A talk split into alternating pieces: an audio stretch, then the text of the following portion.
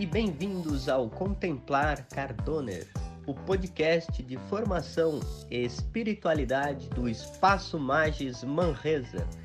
Nessa nova temporada do Contemplar Cardoner, você terá acesso às gravações do curso Cultura Digital, desenvolvido pelo Espaço Magis Manresa em outubro de 2021. Cada um dos seis episódios dessa série será voltado a refletir os sentidos e significados de ser e estar em rede. Os cortes foram desenvolvidos para proteger a privacidade dos participantes do curso e você poderá acessar esse conteúdo em vídeo diretamente pelo canal do YouTube do Espaço Magis Manresa.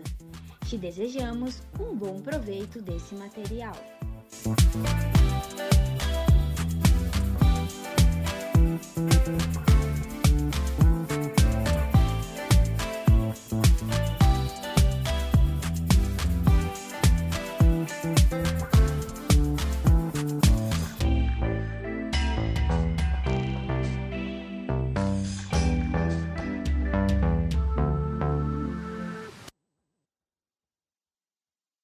Guilherme, bom dia, pessoal.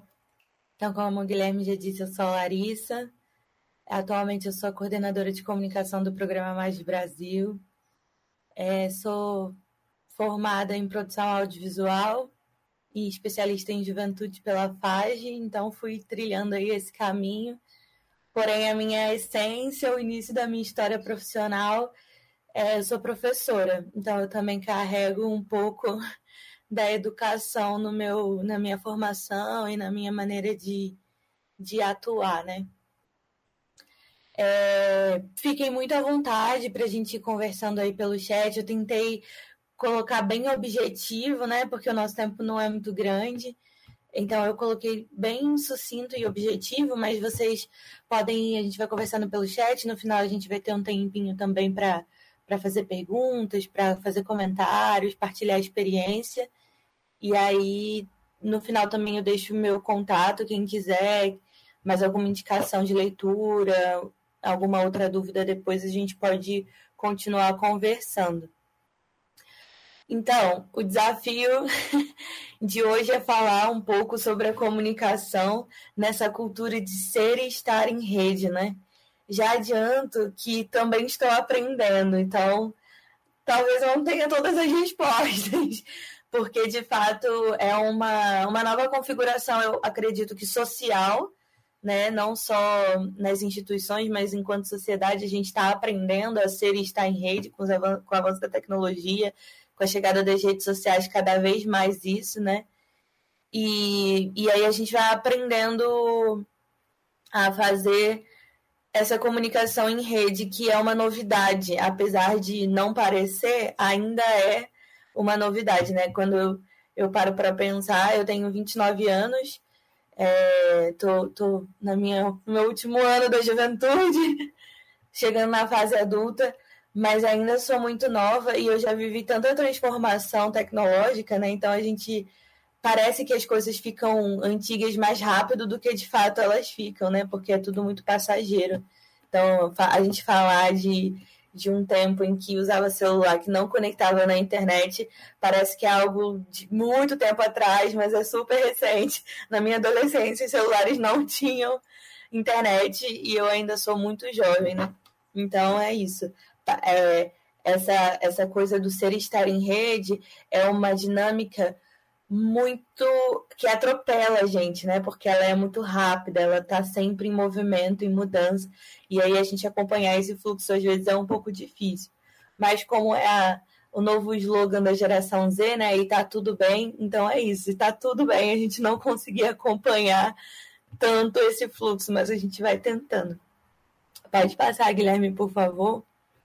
Então, a minha proposta de caminho como eu falei, bem sucinta, é, que a gente vai falar um pouquinho desse trabalho por trás da comunicação em rede, quais são os desafios e quais são as os principais características e pontos que a gente precisa se preocupar para que ele possa acontecer de alguma maneira.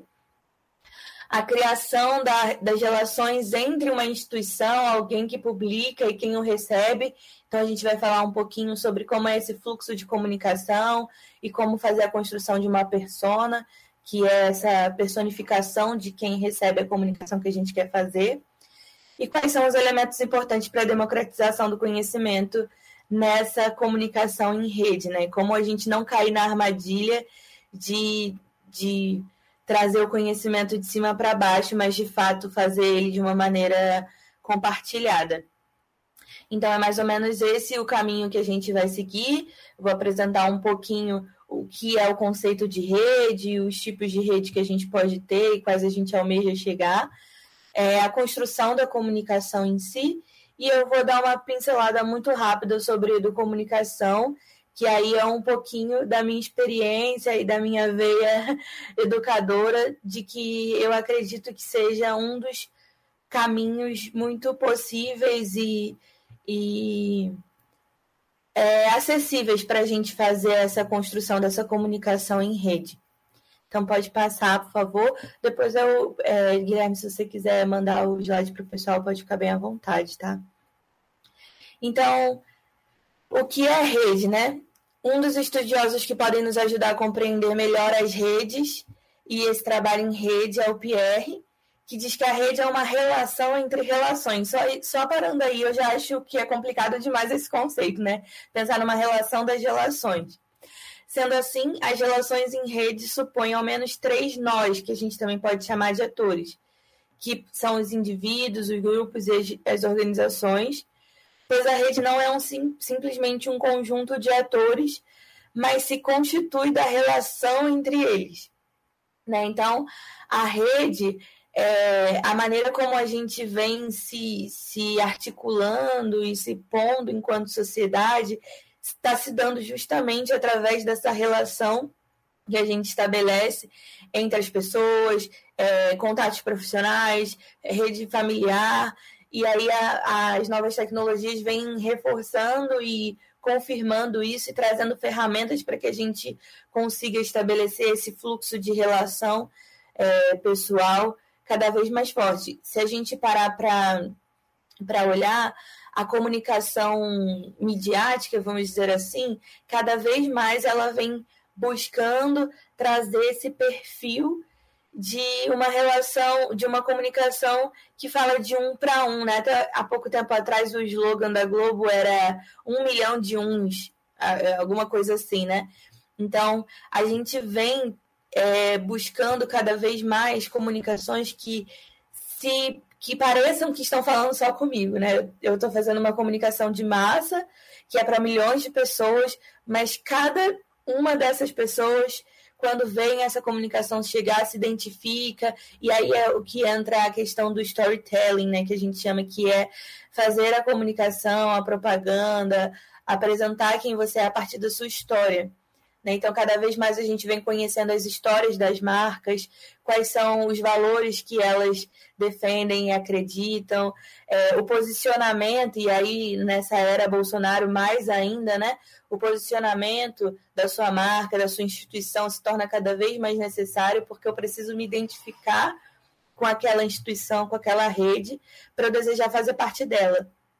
Então, uma rede, né, uma, um programa Magis, é, uma faculdade que não se posiciona, que não diz qual é a sua a sua, os seus valores e a sua proposta de construção de conhecimento, elas tendem a ter pessoas, a ter menos pessoas e as que têm pessoas não tão engajadas com aquela com aquela marca ou com aquela instituição, enfim, com aquela obra. Porque é isso, a gente cada vez mais vai querendo criar essa comunicação que se torna aparentemente pessoal, né? Que eu me identifico, que traduz aquilo que eu também gostaria de dizer. Então a, gente a comunicação hoje ela tem essa exigência, assim, além de precisar ser visualmente bonita, né? A gente cuida também ainda da fotografia bem tirada. Quando a gente entra no Instagram de alguma loja, alguma coisa que tem foto que não tá muito boa, a gente já, né? De restaurante, então, se a foto da comida não tiver boa no iFood, eu passo direto. Né? Então a gente tem essa preocupação ainda com o visual, sim, mas cada vez mais é, a, é necessário que a gente também diga quem somos, para além do visual, né? E a, as redes, elas trazem algumas características. Eu selecionei algumas que penso que são as mais marcantes e importantes, mas não são só essas, tá, gente? Não, a rede, ela e cada rede também possui as suas particularidades, né? Eu, eu brinco aqui que o Magis, né? A, os jesuítas em geral, a gente é um clã, né? Porque a gente tem várias várias coisas que são muito próprias nossas, né? É, siglas e, e palavras e expressões, enfim, que de fato só quem está vivendo ali compreende, e assim são todas as redes, né? É, cada, cada rede, então o pessoal aí na universidade certamente também tem coisas específicas da universidade do oeste do Paraná, que é diferente da UFRJ, que é diferente da USP. Então as redes elas vão, a gente encontra pontos comuns, mas também tem as suas particularidades. Então essas características elas são gerais, digamos assim, né? Mas é claro que quando a gente olha para a nossa rede, a gente pode ir, pode e deve para compreender melhor a nossa rede e encontrando quais são as características específicas das nossas redes, das redes que a gente está estabelecendo. Então, uma característica muito importante da rede é a questão da flexibilidade. Então, a estrutura, aquela estrutura engessada que outros modelos organizacionais têm, a rede ela é um pouco mais flexível, ela tem essa característica. É, a segunda é a dinâmica relacional, né? Então, os atores, eles, eles se relacionam de, de uma maneira diferente também do que aquela estrutura, por exemplo, de pirâmide, que a gente tem uma pessoa no topo, que vai dando as orientações, que vai dando as demandas, enfim, e o pessoal abaixo na pirâmide vai acatando e cada um vai fazendo o seu papel, bem aquela, aquele modelo fordista, né? De eu só sei fazer aquilo que eu faço. Se apertar parafuso, eu só aperto parafuso. Eu não sei fazer mais nada dentro da fábrica. E aí a, a estrutura da rede ela quebra isso, né? A ideia é que ela quebre isso, é que todos os atores se relacionem e todos os atores estejam compreendendo tudo o que está acontecendo naquela rede, né? E possam atuar em todas as, as relações daquela rede. A próxima característica é a fluidez e a espontaneidade, também muito é, ainda nessa ideia da dinâmica, né? Então, a circulação de ideias, as atitudes, as decisões, elas são bem mais espontâneas e fluidas, né? A gente não tem assim, ah, eu tive uma ideia, eu preciso passar pelo meu chefe, que vai passar pelo chefe dele para aprovar, por exemplo, né? Então, nas redes é muito mais fluido essa criação. Então, eu tive uma ideia, eu tenho uma proposta, eu jogo aqui, a gente discute junto e faz. Não tem toda essa burocracia. É um processo realmente muito mais é, fluido. E os grupos de WhatsApp, apesar de muitos e a gente ficar louco, eles são muito. É uma, é uma ferramenta muito valiosa nesse processo assim da rede, porque é, é perto ali, né? É, é rápido, a gente coloca ali todo mundo já lê, já responde, e a gente consegue essa fluidez assim do trabalho é, funcionar. Vou só terminar aqui as características, eu já leio o comentário da Ju, Jusiane, né? Assim que falo o seu nome. É, a próxima característica, então, é o fluxo. Como eu estava falando, o fluxo de trabalho ele é muito mais é, livre e, e, ele vai acontecendo, né? Então tem, tem duas questões assim, tanto o fluxo de trabalho como a maneira como ele vai acontecendo, quanto a necessidade de ter um fluxo de relação para a rede acontecer. Então também tem esse esse outro lado assim, né? A rede ela só acontece se a gente se comunica, se a gente se coloca, se a gente partilha. Então esse fluxo, essa interação, ela precisa esse fluxo de informação, de conhecimento, de troca, de atividade, ela precisa acontecer para que a rede se estabeleça, senão ela vai vai ficando fraquinha, fraquinha e pode acabar morrendo, né, a rede. A próxima característica são processos mais desburocratizados, né?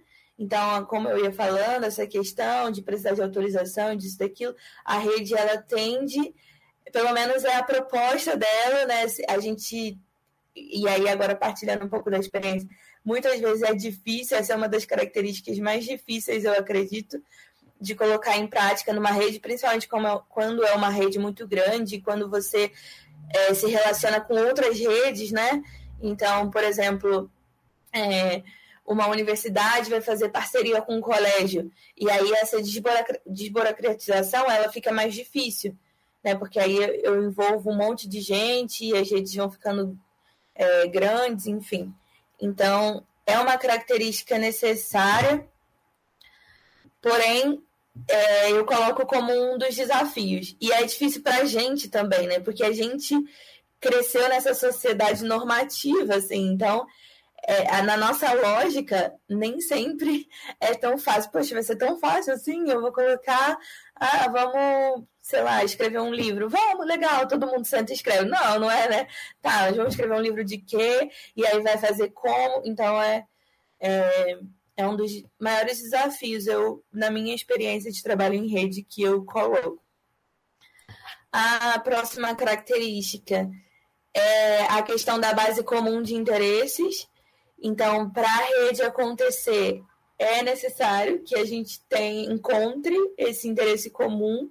Né? Não dá para eu fazer uma rede se eu gosto de verde e a pessoa que está comigo gosta de amarelo e a gente não consegue encontrar um, um ponto comum entre o verde e amarelo, né?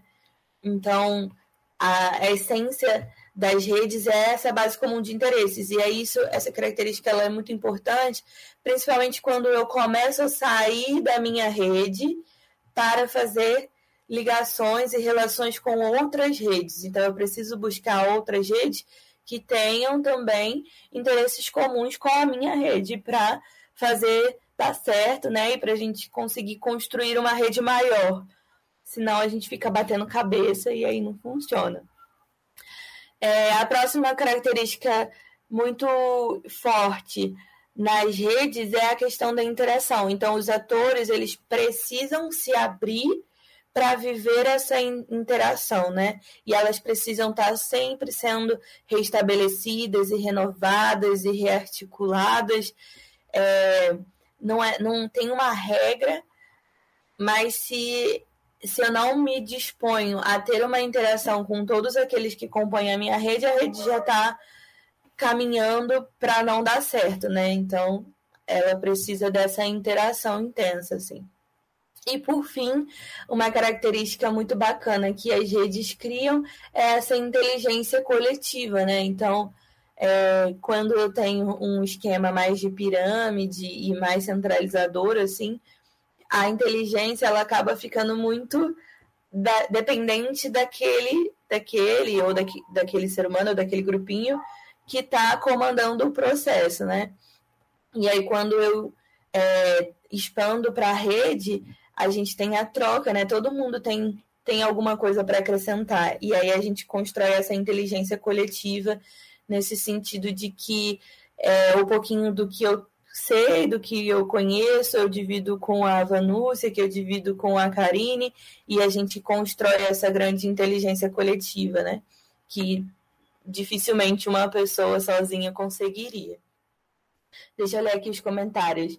A Josiane falou: acredito que essa forma de rede nos tira de um comodismo, fazendo com que busquemos um conhecimento mais amplo e diverso. E de fato, Josiane, é, a rede ela é um desafio, assim, porque é muito é, nos tirar dessa, dessa caixinha mesmo que a gente está tão acostumado, que é fácil, né? Se a gente for parar para pensar, na teoria, é bem mais fácil a gente receber o que, que a gente tem que fazer do que a gente construir junto, né? E aí a rede é formada por pessoas, aí tem pessoa que não concorda, e aí tem que encontrar aquele ponto de encontro. Então a rede ela demanda tempo, ela exige essa energia, então é um desafio. Mas é isso, no estilo do comodismo. Às vezes algo que eu nunca pensaria, alguém vem com essa ideia e fala, nossa, que ideia legal, né? Então é nessa construção assim mesmo. E a Shirley falou que é interessante que essa fluidez é notável por todos, mesmo quem não entende ou não é profissional de comunicação. E é, é a gente a comunicação ela reflete aquilo que o grupo pensa, né? Então, é, quando a gente vê algo que, que não é tão bonito, que não está que não tá simétrico, que não está alinhado, a gente não entende, pode não entender o que está de errado ali naquela imagem, né? Mas a gente, nossa, tem alguma coisa estranha. E aí é a mesma coisa quando a gente fala da, da comunicação, né? Quando a comunicação ela não está é, acontecendo de uma maneira muito fluida, a gente, nossa, tem alguma coisa que não tá, não tá caminhando, assim, sabe? Fica, a gente pode não saber o que, mas a gente percebe. Pode passar, por favor, Guilherme. Bom, aí eu trouxe três modelos de rede é, que a gente foi um bafafá quando a gente olhou para esses três modelos de rede no programa Mais, porque é muito é, parar para olhar para a realidade e ver aonde eu estou e aonde eu quero chegar, né? Será que eu já estou onde eu quero chegar ou não? Então, a gente pensa que só o fato da gente se relacionar com os outros já é construir uma rede, e não necessariamente, né? Então, quando essa, por exemplo, nessa primeira imagem, a gente ainda tem uma, um centralizador, um núcleo central ali, que distribui as informações e aí está se comunicando com todo mundo. Mas o trabalho em rede está de fato acontecendo? Eu não vou responder, não. Estou é, aí jogando no ar. Cada um vai captando aí na sua realidade. Então, essa, essa primeira imagem é esse centralizador, assim. Na segunda, já é descentralizado. Então, eu já tenho vários núcleos, né, que se relacionam, mas esses núcleos ainda é, têm em cada núcleo um ponto centralizador que distribui para os outros. Então, os núcleos se relacionam, mas não são todos os atores da rede que estão se relacionando. E, por fim, a gente tem a distribuída, que de fato são todos os atores da rede se, relacion se relacionando, tendo conhecimento de tudo que está acontecendo e fazendo esse fluxo acontecer, né? De construção, de informação. Então, esses três modelos são modelos de rede. Nenhum deles são um modelo de pirâmide. Né? Então, os três já são modelos de rede. Mas a maneira como essa rede vai acontecendo é que são diferentes. E aí também não quer dizer que um é muito bom e o outro é muito ruim. Aí eu acho também que a gente precisa entender qual é a realidade da minha rede. Então, é, nessa, nessa coisa de aonde estou e aonde quero chegar, é importante saber a minha rede, ela tem qual objetivo? A partir do objetivo da, da construção da minha rede, eu consigo ver qual rede melhor se encaixa para eu atingir esse objetivo. Né? Às vezes, a rede ela se dá dentro de uma instituição que eu preciso ainda ter núcleos é, que vão ser essa ponte de comunicação, de relação, e aí os núcleos distribuírem. Tá errado, tá certo? Não tem, sabe? Então é isso, é a gente compreender qual é a minha rede e como ela e qual modelo de rede se encaixa melhor para a minha realidade, para o meu objetivo. Exato, Guilherme. Às vezes a gente tem uma mesma rede, é, no mesmo espaço, grupos né, que se relacionam de uma maneira mais distribuída e, e, em outros momentos precisa dos núcleos e tem um centralizador. Então, é, essas redes elas podem coexistir. É, exato. Então, se a gente pensa na instituição igreja como um todo, a gente tem uma rede centralizadora, né? Porque a gente tem um ponto chave lá que distribui as informações, mas aí quando a gente olha para a minha atuação pastoral com o meu grupo de jovens, pode ser uma, uma rede já distribuída, por exemplo, né? Os jovens construindo é, essa essa atuação dentro da paróquia já dessa com todos os atores conversando e pensando junto e tal. Então é isso. não tem rede certa ou rede errada, mas a gente é muito importante que a gente conheça esses modelos de rede, porque às vezes a gente, por exemplo, está numa, numa rede descentralizada, mas que a gente quer, tem a ver com o nosso objetivo e temos condições de fazer uma rede distribuída, mas a gente não faz porque a gente não conhece esse modelo, né? Então, é muito importante a gente ter esse conhecimento de parar e pensar, nossa, é verdade, eu, aqui esse exemplo do grupo de jovens, aqui do meu, no meu grupo de jovens, eu tenho o grupo que cuida da acolhida, aí eu tenho o grupo que cuida da formação, né, da, da mística e espiritualidade, e aí eu tenho o grupo que eu tenho núcleos. Mas será que é isso que eu quero no meu grupo de jovem? Ou por que não criar tudo junto, né? Então todo mundo faz parte da acolhida, todo mundo cria a mística, todo mundo cria a, o conteúdo daquele de discussão daquele encontro. E aí, né, quando a gente passa a conhecer, a gente reflete sobre a nossa realidade e avalia mesmo. E também uma característica muito bacana das redes é que elas não são engessadas. Então, hoje eu posso ter um modelo de rede, um modelo de me comunicar, e aí isso se reflete na comunicação, e amanhã eu perceber outro e mudar. E é isso, a, a gente vai acompanhando o fluxo. Se a gente olhar um pouquinho o histórico da comunicação do programa Mais de Brasil, isso fica muito evidente. Né? E agora partilhando um pouco da minha experiência. A maneira como o programa se posicionava e se, e, e se comunicava mesmo com os jovens lá em 2014, quando ele começou, é muito diferente da maneira como a gente se comunica hoje em 2021, porque a gente vai. Não é engessado, então eu não tenho que fazer exatamente o que faziam em 2014 porque é esse processo de ir acompanhando e de entendendo, e a própria rede foi mudando, foi crescendo, foi encontrando novas maneiras de trabalhar, e a comunicação precisa acompanhar isso. Então, é esse, esse caminho mesmo. Pode passar, por favor. Bom, agora falando um pouquinho sobre a comunicação em si, só para a gente. A essência da comunicação é essa, e sempre foi, né? Então, e, e sempre vai ser. A essência de comunicar é o ato de um emissor enviar uma mensagem a um receptor, né? Então, eu botei esse desenhozinho só para ilustrar um pouquinho. Essa é a base da comunicação e vai ser sempre, e é, é o que a gente precisa ter em mente. Então, eu tenho um, um emissor que tem uma mensagem para enviar, ele escolhe um canal para enviar essa mensagem. Então, essa mensagem chega para o receptor ele decodifica a mensagem e compreende.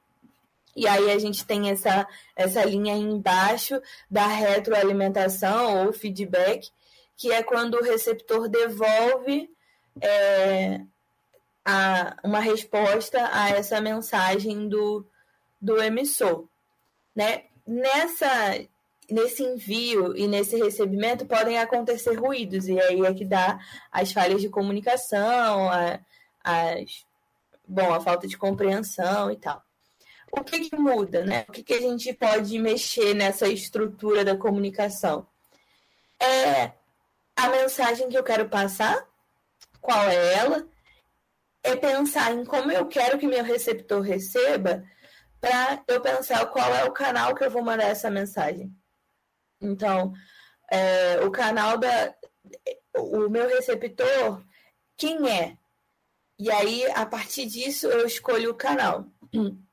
E também a questão da retroalimentação, né?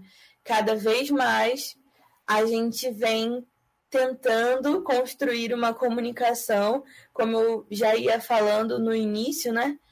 É, que seja de um para um, para que ela realmente aconteça essa interação. Quando eu tenho uma comunicação de massa, eu não tenho esse essa parte do feedback ela ficar apagada, né? Ela não existe. Então, a ideia é que cada vez mais é, tenha esse feedback e as redes permitem muito isso, né? Quando a gente pensa nas redes sociais, no Twitter, aí todo mundo pode se pronunciar e todo mundo responde. Quem vai ler, aí já, já é outro assunto, né? Já, já entra aí o bolo. mas é essa sensação de que eu posso receber uma mensagem, não concordar com ela e, né, então, quando o presidente é, veta a questão, por exemplo, do, dos absorventes antes, a, a, intenção, a ideia era que o povo tinha que receber essa informação e ficar quieto, né? Essa era a sensação que a gente tinha. Hoje, hoje com as redes sociais, a gente sente que pode ir lá e falar, e o Twitter bomba, e Facebook, YouTube, tá todo mundo colocando suas opiniões. Então, essa, essa sensação de que eu tenho um espaço para falar, ela ela está cada vez mais é, presente nas nossas relações e, e cada vez mais necessárias. Então, quando a gente pensa na nossa comunicação em rede, a gente tem que pensar esse espaço de que o meu receptor ele também precisa ter voz, ele também precisa me responder. Pode passar mais um, por favor? Aí a gente chama isso é, de comunicação distribuída, né? Trazendo um pouco conceitualmente assim. Então, a comunicação de massa é essa, que uma pessoa envia a mensagem para milhares e essas milhares apenas recebem a mensagem e acabou. E a comunicação distribuída, não. Então, quais são as características principais? Eu tenho um público-alvo mais específico, então, apesar, eu posso ter um milhão, né, uma, uma, uma influencer aí de, sei lá, fitness, ela pode ter 3 milhões de seguidores. São muitas pessoas, mas o público-alvo dela continua sendo específico, são aquelas pessoas que se interessam pela vida fitness. Então, ela, a, a comunicação ela começa a ter uma já um, uma, um caminho, um objetivo também específico. Né? Quando eu falo de comunicação de massa, eu tenho 3 milhões de espectadores, mas são 3 milhões completamente misturados. Eu não sei quem são. Eu posso ter criança, eu posso ter jovem, eu posso ter adulto, eu posso ter homem, eu posso ter mulher. Eu não sei, eu posso ter quem gosta de carro, eu posso ter quem gosta de praia, eu posso ter quem gosta de campo. Então, a comunicação de massa, eu não sei quem são as pessoas do meu público. A comunicação distribuída, eu sei quem é meu público-alvo. Não tem a ver com a quantidade de pessoas, mas eu sei quem são eles. Eu sei qual, aonde eu quero chegar, qual é o assunto de interesse em comum que eu tenho entre todos esses meus seguidores, todo esse meu público. Mens as mensagens têm um apelo mais emocional e mais humano. Então, essa minha comunicação é aquilo que eu dizia de precisar se posicionar e de precisar é, dizer da minha história, da história da minha instituição, da minha marca, da minha obra. É, o receptor ele é ativo, então é aquilo que eu dizia. É, aí a gente até costuma dizer que a comunicação começa no receptor. Quantas vezes a gente vê eu, é, os influencers aí do Instagram, eles são um dos melhores modelos para a gente visualizar essa comunicação distribuída mais concretamente, né? Quantas vezes a gente vê um influencer, por exemplo, ah, eu quero, eu quero mostrar para vocês os produtos que eu uso antes de dormir. Quem quer ver? Aí põe lá a caixinha de pergunta. Eu ali, eu estou jogando para o meu público qual é o tipo de conteúdo ele quer consumir. O público vai me dizer qual é o conteúdo que ele quer consumir e aí eu faço o conteúdo a partir do que o público me diz. Então eu não tenho mais esse conteúdo pronto. Então é a mesma coisa quando a gente pensa num trabalho em rede, na comunicação do trabalho em rede, a gente joga para a rede. O que, que a rede quer? Que tipo de, de assunto, que tipo de comunicação, que tipo de conteúdo a minha rede quer? E aí a comunicação vai preparar a partir disso. Então não é mais a comunicação que pensa esse conteúdo e entrega, né? É o contrário. Primeiro a comunicação escuta o que a rede quer ouvir, para então preparar o que vai oferecer. É, todos passam a ter voz, né? Como eu já ia falando, todo mundo se sente nesse direito, nesse lugar de falar, de opinar e tal, mas corre esse risco de gerar um excesso de conteúdo. Então, quando a gente entra no Twitter, se a gente colocar lá Bolsonaro, a gente vai encontrar de tudo e mais um pouco falando sobre Bolsonaro. Então, tem esse excesso de conteúdo, e aí, inclusive, entra fake news que é um outro tema que eu nem consegui abordar porque eu vi que não ia dar tempo, porque só a fake news dá para falar sobre isso durante uma hora, né? Mas é pelo, pelo gerar esse espaço da comunicação de ter quem, de, de dar também ao receptor esse lugar de fala, a gente corre alguns riscos também nesse sentido negativo, assim, né? De ter esse excesso de informação, de conteúdo, e de nem sempre os conteúdos serem é, honestos, né? E fiéis, enfim. E as redes sociais, né? Ela entra aí como um grande meio de fazer essa comunicação distribuída acontecer de fácil acesso para todo mundo, né? Para a maior parte da população e também para quem está do lado de cá de fácil manuseio, né? Então a gente, para quem faz comunicação, é, se a gente parar para pensar, antes a comunicação era por rádio, por jornal, e aí não era não era todo mundo que conseguia comunicar por aqueles meios, né? E a rede social hoje a gente consegue é, comunicar e é um instrumento de fácil acesso. Então, ela acaba sendo esse grande lugar que a comunicação distribuída acontece, né? mesmo que seja um lugar virtual. Pode passar mais um, por favor, para dar tempo da gente conversar um pouquinho. É, só para a gente entender, então, quando eu falo de público-alvo mais específico, a gente cria o que nós chamamos de persona. E aí isso é muito bacana a gente fazer, principalmente na rede. Então é legal que a rede se junte e pense quem é a persona da nossa rede. O que é a persona? É um personagem semi-fictício, baseado em dados e comportamentos reais, que representa o público que queremos chegar. Nesse sentido, é a persona que orienta a criação de conteúdo das peças de comunicação. O objetivo é criar um perfil que sintetize as principais características para que possamos, possamos criar estratégias e a linguagem própria para o nosso público. Então, a persona, é, a gente faz realmente um personagem. A ideia é dar um nome. Então, qual é o nome do meu personagem? Qual é a idade? Ele é homem, ele é mulher, ele é negro, ele é branco, ele é indígena. É, eu vou criando todas as características que sintetizem um pouco quais são as principais características do meu público-alvo. E aí eu crio a comunicação para aquele personagem. Então, é um exercício interessante que até nos ajuda a conhecer a nossa própria rede, falar quem é a persona da minha rede.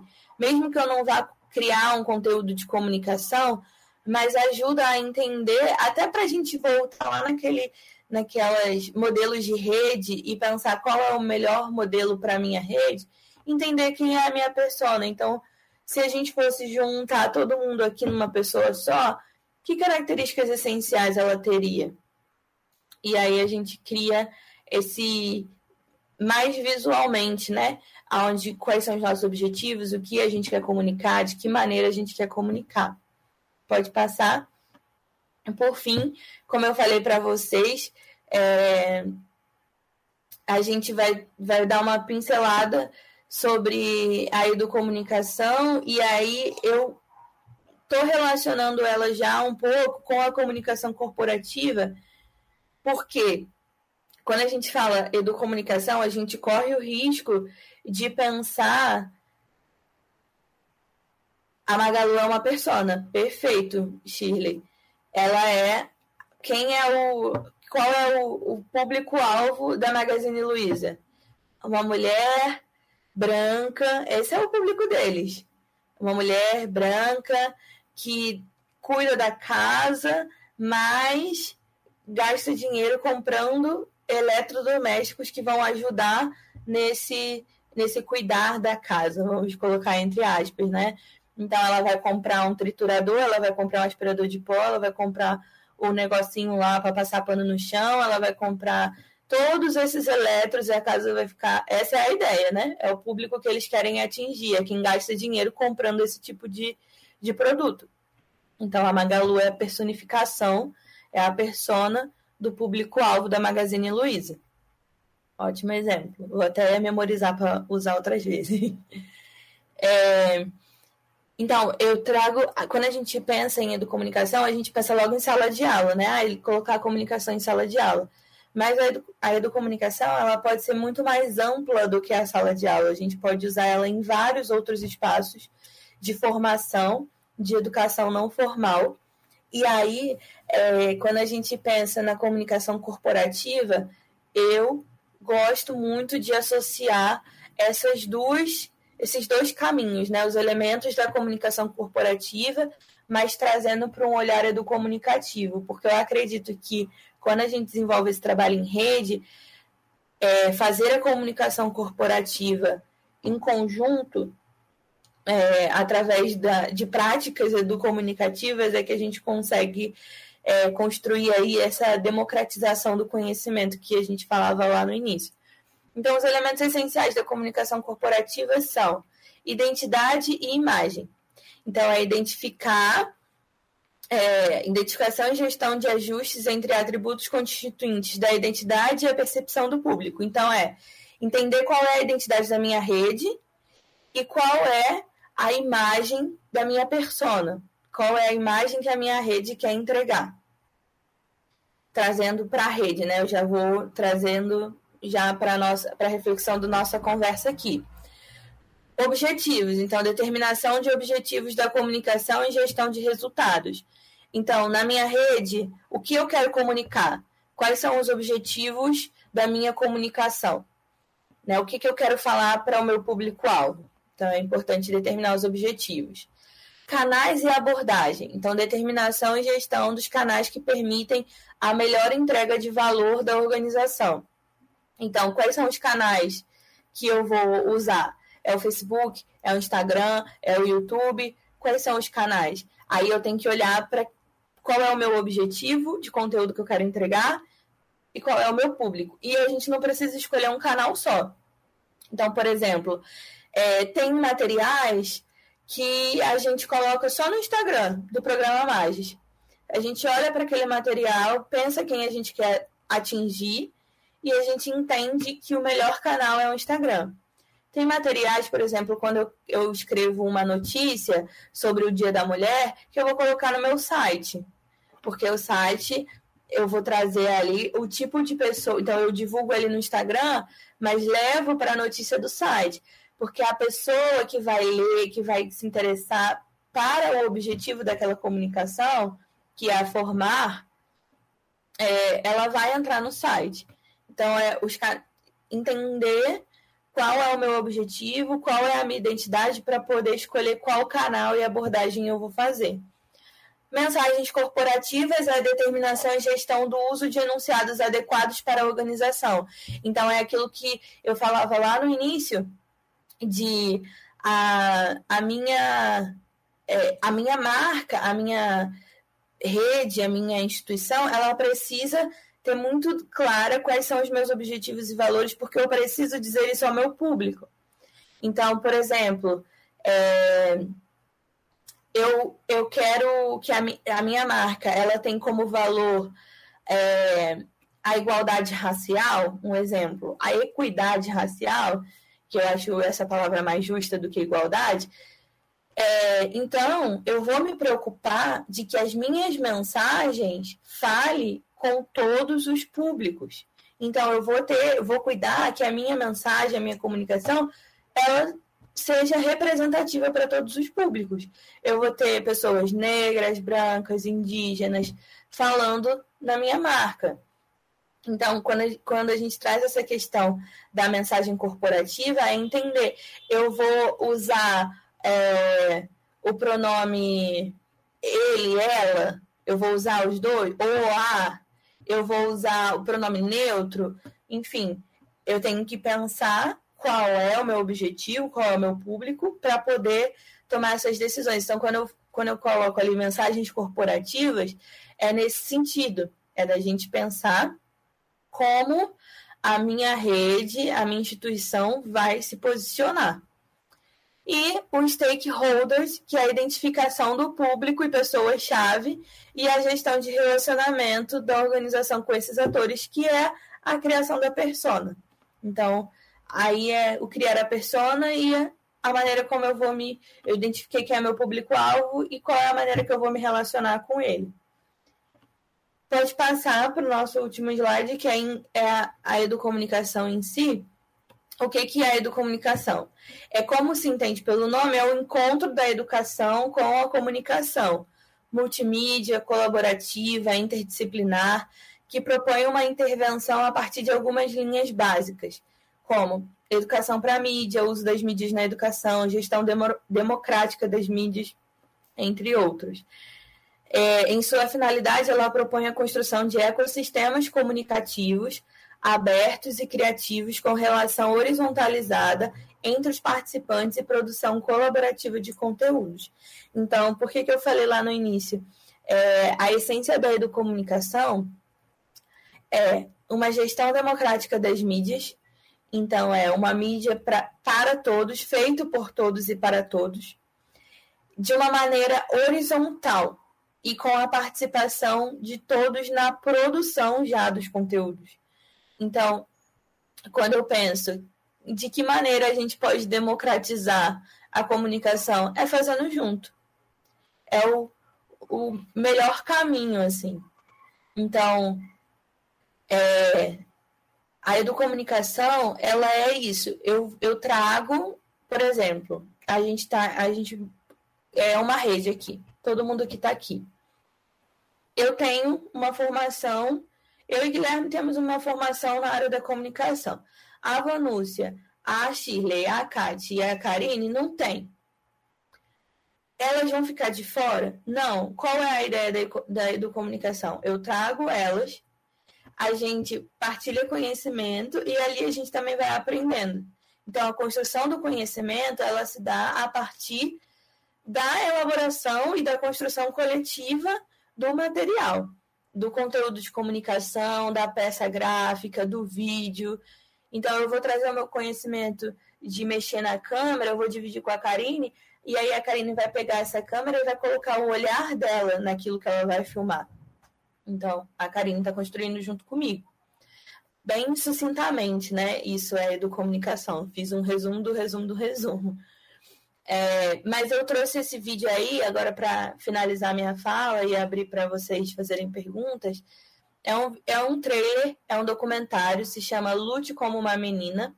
Quem quiser assistir, tá, tem no YouTube o documentário completo, eu recomendo muitíssimo, porque é um documentário muito rico em muitos aspectos.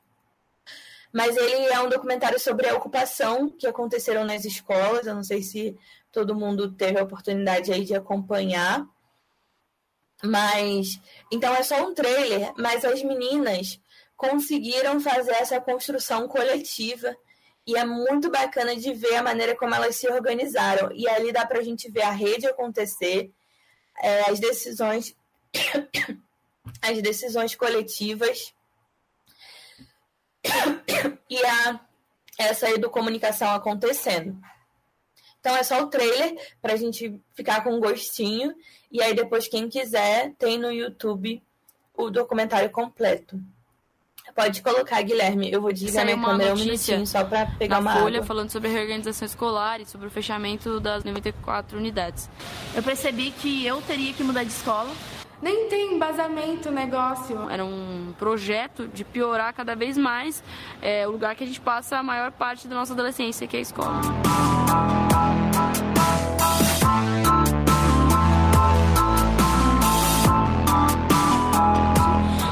Tentou várias outras coisas, tentou se manifestar de forma pacífica e, na verdade, eles simplesmente ignoraram. Juntam um grupo de pessoas para ocupar a escola.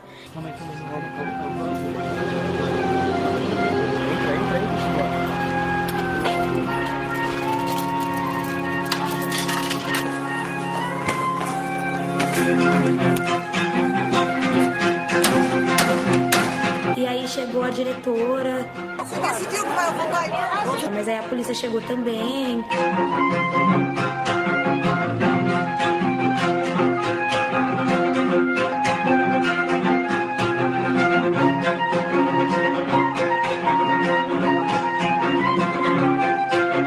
e aí a gente ocupou. Era só mina aqui dentro, não tinha homem, era só as minas. Cara, olha isso aqui, isso aqui, essa escola, se você vê antes, essa escola não tinha nada disso. Era tudo sujo. E o que a gente fez aqui foi uma escola utópica, uma escola que nem Estado, nem privatização nenhuma conseguiu fazer. uma escola com cultura, com conteúdo, com participação ativa dos alunos, tanto na limpeza, na gestão, na segurança, de todas as formas, impecável. Estado veio quente, na fevereiro. Eu passei a minha vida inteira achando que os policiais respeitavam mais as mulheres, pelo menos em público.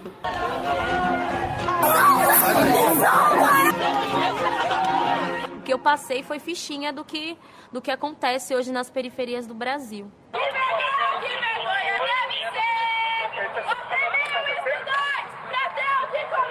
O feminismo para mim é liberdade, né? É quando as mulheres têm os mesmos direitos do que os homens. Eu posso ser livre, eu posso, posso ser quem eu quiser.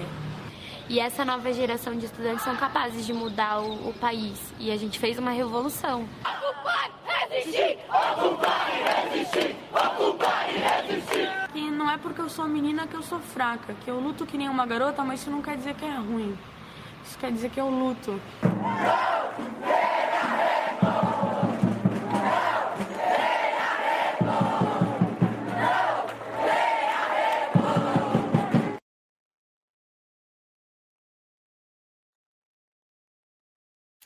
Uma coisa muito interessante de se observar, é, e aí no trailer já dá para a gente ver um pouquinho, em nenhum momento a gente vê a, a comunicação ali acontecendo pelas redes sociais, né?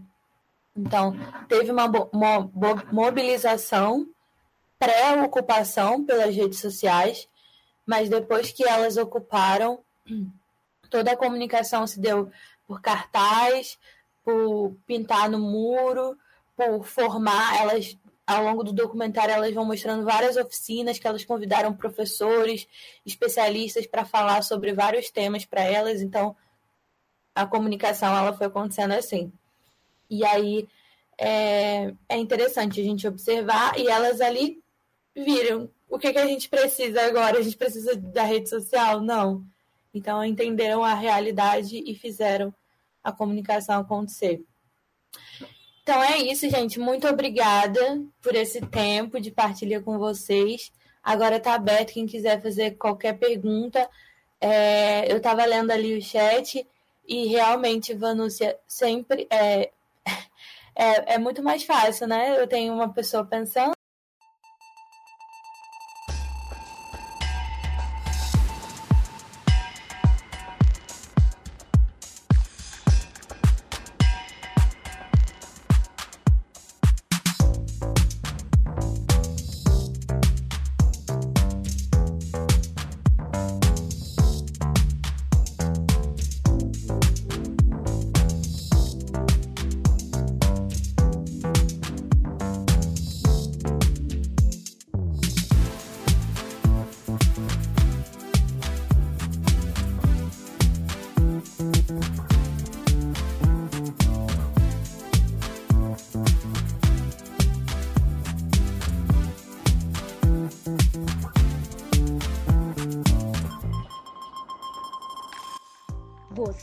Acaba de ouvir um dos episódios da série Cultura Digital, do Contemplar Cardono, o podcast de formação e espiritualidade do Espaço Magis Manresa.